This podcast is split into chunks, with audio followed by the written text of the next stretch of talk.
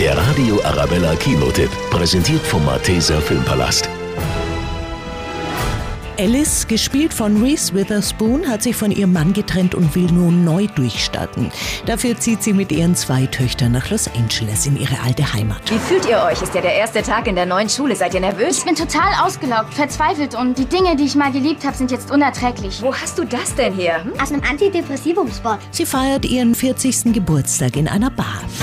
In meinem Yogakurs ist ein total süßer Kerl. Ich lebe doch erst seit fünf Monaten getrennt. Mädels, ich hab Geburtstag. Können wir den einfach feiern? Und lernt dort den jungen Harry kennen, einen Filmemacher in den 20ern, der mit seinen beiden Freunden feiert.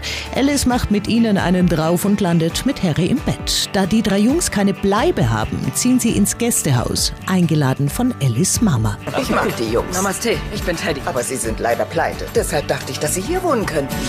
Hier wohnen? Okay, Leute, vielleicht legen wir eine Regel fest. Keiner baut hier irgendeinen Scheiß. Perfekt. Soweit so gut. Die Jungs kommen mit den zwei Kindern von Alice gut klar. Die Romanze mit Harry wird intensiver. Aber dann steht plötzlich ihr Ex vor der Tür und will sie zurück. Jetzt muss sich Alice entscheiden, wie sie wirklich leben will.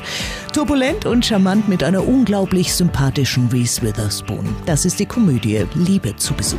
Der Radio Arabella Kinotipp, präsentiert von Hofbräu München. Jetzt auch im Malteser Filmpalast.